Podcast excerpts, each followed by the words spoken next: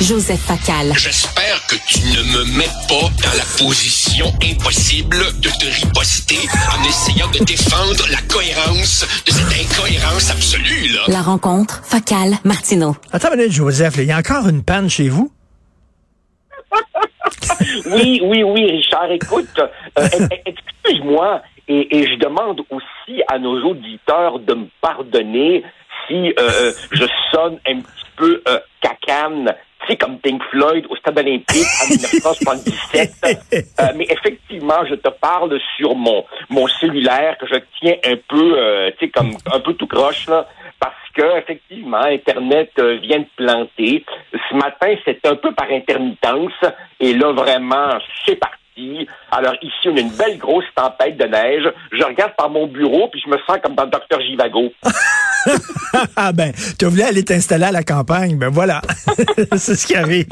Euh, écoute, euh, je, veux te dire, je sais que tu veux parler des négociations, mais rapidement, mon collègue et ami ici, Alexandre Moranville, Wallet, il vient de me montrer une affiche qui circule sur les médias sociaux.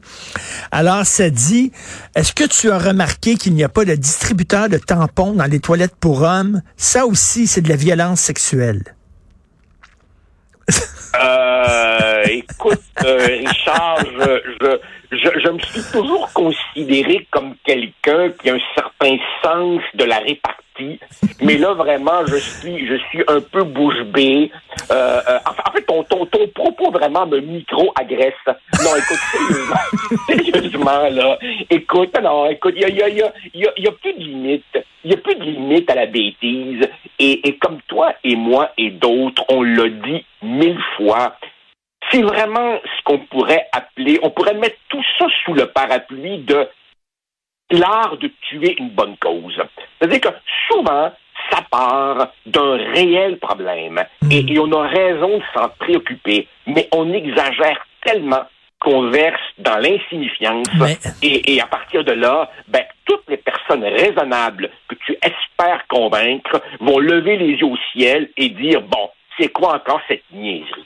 Mais Joseph, c'est moi, je, suis content de voir ça, ces affiches-là, parce que ça montre que ça va bien dans notre société. Et quand un des gros problèmes, c'est qu'il manque de distributeurs de tampons dans les toilettes pour hommes, ben c'est ah des problèmes de riches, là. Non, mais ça, ça c'est un classique euh, du, du, Québec, tu sais. Euh, rappelle-toi, euh, non, mais rappelle-toi ce que dit ce que dit Denis Arcand dans, dans Testament. Il dit quelque chose comme nous sommes une province, nous sommes une province ennuyeuse dans un pays ennuyeux. C'est vrai que le Québec, qu'est-ce que tu veux, on a été règle générale épargné par les grands drames de l'histoire, et, et, donc, ben écoute, on a on a les débats qu'on peut, hein. hormis hormis le seul débat vraiment important et existentiel de notre société, province ou pays. Pour le reste, on a ce genre de débat-là. Le virage à droite au feu rouge, l'ouverture des commerces dimanche, la couleur de la margarine, et on pourrait faire toute une série, de, une longue liste des débats un peu oiseux de notre société. Alors là, évidemment, ben, c'est, des débats inspirés du wokisme. Euh, Joseph, pourquoi les négociations avec les syndiqués sont si complexes et difficiles à conclure? Bon, alors allons à l'essentiel. Jadis, dans mon temps, bang, trop compliqué, une loi spéciale. Sauf que euh, peu de gens savent que la dernière fois qu'un gouvernement a voulu régler par une loi spéciale, c'était Philippe Couillard en 2015, et ce fut invalidé par les tribunaux qui disaient non, une loi spéciale, c'est tout simplement une négation du principe même du droit à la négociation. Donc, si tu veux, la jurisprudence a évolué dans un sens favorable aux syndicats. Tu ne peux plus aussi facilement que jadis sortir la massue. Mais, mais Joseph, ah, Joseph, excuse-moi, est-ce qu'on peut prendre, par exemple, le, voyons, euh, tu sais, se, retirer de la Constitution pour passer une loi spéciale, un ben peu comme Doug Ford euh, a voulu faire. Alors, théoriquement, oui, tu pourrais voter une loi spéciale et ensuite invoquer la fameuse clause dérogatoire. Mais là, Richard, dans le contexte actuel, avec l'impopularité croissante du gouvernement Legault, euh, invoquer la clause dérogatoire pour se soustraire à une négociation fondée sur des demandes que beaucoup de gens considèrent raisonnables, après que les tribunaux aient déjà invalidé le recours aux lois matraques, ce serait politiquement de la dynamite pour le gouvernement. Euh, donc, très vraisemblablement, euh, le gouvernement n'ira pas dans cette direction. Et ce qu'il va vouloir faire, comme on a toujours tenté de faire, c'est de créer une brèche dans le front commun en parvenant avec une entente, à une entente avec un premier bloc. Probablement les enseignants, qui sont la figure de proue de, du mouvement cette fois-ci. Et juste pour te montrer comment c'est complexe, puisque c'est ça ta question, Richard, c'est pas juste le fait qu'il y a trois tables centrales et à peu près 80 tables euh, sectorielles, c'est que on discute pas seulement des salaires, on discute aussi des conditions de mmh. travail. Et beaucoup de gens qui nous écoutent ont cette impression que les syndicats demandent et que le gouvernement répond. C'est plus compliqué que ça. Les syndicats demandent, mais le gouvernement aussi a des demandes. Et ce qui me frappe, c'est que les salaires, là, c'est-tu, les salaires, c'est peut-être l'aspect le moins compliqué à régler. En gros, là, en gros, les syndicats demandent entre 11,8 et 14,8 d'augmentation sur 5 ans. Et le gouvernement, non, non, excuse-moi, les syndicats veulent 23% sur 3 ans et le gouvernement offre entre 11,8 et 14,8. On peut certainement, j'imagine, s'entendre à 17, 18. Mais, mais Joseph, Joseph, euh, j'ai parlé à des syndiqués, euh, euh, puis aussi à des, à, des comme Éric Gingras, puis tout ça, des boss syndiqués et des boss des centrales, et tu sens que vraiment le nerf de la guerre, c'est plus les conditions de travail. Absolument. Ils, peuvent jouer, là, ils vont s'entendre, ils savent qu'ils vont s'entendre sur les salaires, puis ils sont prêts à faire des compromis, ces salaires. Ils sont pas fous. Mais c'est que, tu sais, quand, quand François Legault dit « Pensez aux enfants avec des trémolos », mais, mais je pense, moi, que les enseignants pensent aux enfants, et c'est pour ça qu'ils veulent avoir de meilleures conditions, parce qu'ils disent « Si on n'améliore pas les conditions, vous allez avoir une pénurie de professeurs. » D'abord, d'abord, tu as raison quand euh, François Legault sort le violoncelle, ça marche pas mal moins que dans le temps de la pandémie. Le, capital de mon oncle, père de la famille, et que je vous aime bien, ta, ta, ta euh, ça marche beaucoup moins qu'une coupe d'années. Maintenant, dans les conditions de travail, tu as tout à fait raison, c'est ça vraiment le, le nœud de la guerre, mais c'est pas facile. Je donne un exemple. Les profs disent on voudrait des classes moins nombreuses et on voudrait aussi qu'un moins grand nombre d'enfants à problème se concentrent dans un même groupe. C'est parfaitement raisonnable. Le problème, évidemment, c'est que plus de classes signifie plus de profs. Or, il y a déjà une pénurie de profs. Hmm. Donc, tu ne peux pas, du jour au lendemain, créer des profs. Donc, c'est pas simple. Ensuite, les profs disent et, je les comprends parfaitement, ils disent euh, beaucoup d'entre nous sommes à statut précaire.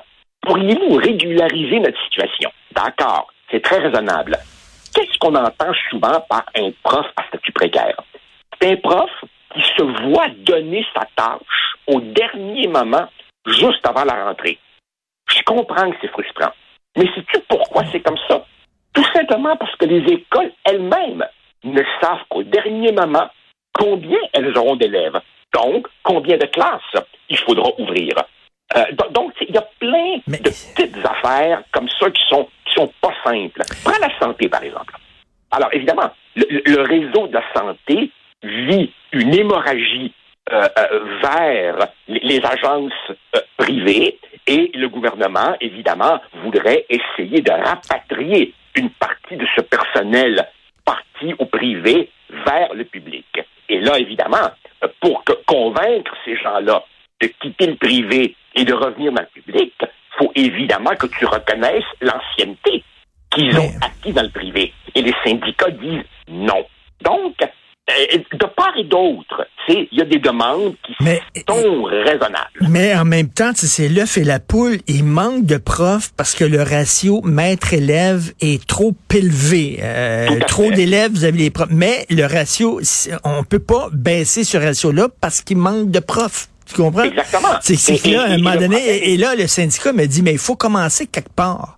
Oui. Si à un moment donné, on baisse le ratio, puis les classes sont moins nombreuses, avec moins de colos, là, il va y avoir une arrivée de profs qui vont venir. Oui. Et il faut commencer quelque part.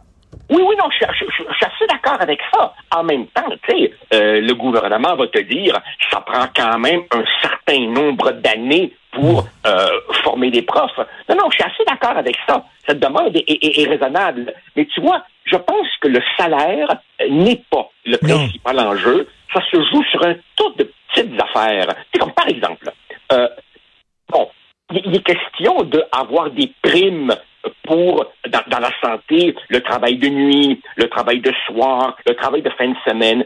Ça me semble raisonnable. Euh, les syndiqués disent euh, il faudrait qu'il y ait des ratios. Euh, il, il- il paraît- il faudrait, par exemple, qu'il y ait un maximum de patients par infirmier ou infirmière. Ben, sais-tu quoi?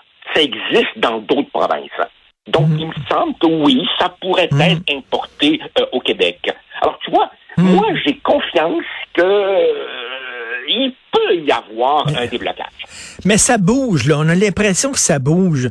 Un des problèmes, c'est que je trouve que la Fédération autonome de l'enseignement, ils ont sorti l'arsenal nucléaire bien trop tôt. La grève est limitée. Euh, C'est parce que la façon dont c'est faite, la FAE, c'est si, si tu votes une grève, c'est nécessairement une grève illimitée. Il y a quelque chose qui tient pas debout, là. Ah non, c'est sûr, c'est sûr. Euh, c'est, c'est- historiquement, ça a souvent été euh, le syndicat le plus, euh, et ici je, je, je cherche un mot pour ne pas être trop blessant, disons, disons le syndicat le plus militant. Bon, et Mhm. quand euh, d'entrée de jeu, d'entrée de jeu, tu dis euh, nous c'est illimité et on va jusqu'au bout, et que tu es comme à la veille de Noël, ben c'est sûr que ça crée un climat de, de, de durcissement, là, tu sais. Euh, mais bon, moi, moi, je te dirais que euh, une des dernières fois qu'on s'était parlé de ça, toi et moi, je t'avais dit, ça va durer longtemps, cette affaire-là. Moi, je me trompe peut-être, Hmm. mais je sens de Moi part aussi. et d'autre un désir de régler Oui. pour un paquet de raisons. Pour un paquet de raisons. Moi aussi. Et euh, il faut que le gouvernement comprenne euh, que s'ils sont sortis en grève, les enseignants, c'est parce qu'ils ont les enfants à cœur, parce qu'ils voient que le, la façon dont ça fonctionne, tu sais, avoir euh, un enfant dans une classe qui change de prof euh, aux deux, aux trois semaines, c'est pas bon pour l'enfant non plus, là. Absolument. Et moi, moi, Richard, honnêtement, je dois te dire que, évidemment, c'est purement dans la mesure où je ne suis pas aux tables de négociation et je n'ai aucune espèce d'information privilégiée sur ce qui s'y passe, mais j'écoute autour de moi, je me promène, je consulte les médias et il serait probablement exagéré. Il serait probablement exagéré de dire qu'il y a une énorme vague de sympathie euh, populaire pour les syndiqués. Mais indéniablement, indéniablement, ils sont, ils, ils- ils tiennent une cause, ils ont une position qui, dans l'opinion publique, est beaucoup plus défendable que lors des rondes précédentes. Et évidemment, tout ça est en lien avec le fait que le gouvernement ne s'est vraiment pas aidé lui-même Ben oui. en, en votant un, un 30 d'augmentation aux députés. Et nonobstant, on peut penser des salaires des députés, il y aura un long débat à faire là-dessus. C'est le timing de la chose. Ben, attends, mais puis le- le- Pour ne rien dire des Kings de Los Angeles. Exactement. Alors là, vraiment, c'est le faute du bout. là. Ben oui, ça c'était vraiment là, tu sais, la, la paille qui casse le dos du chameau, comme on dit en anglais. Ben écoute, bonne chance avec tes pannes et ta tempête. Je te laisse avec le docteur Jivago. On se reparle demain. Salut. Salut Richard, bye. Bonne.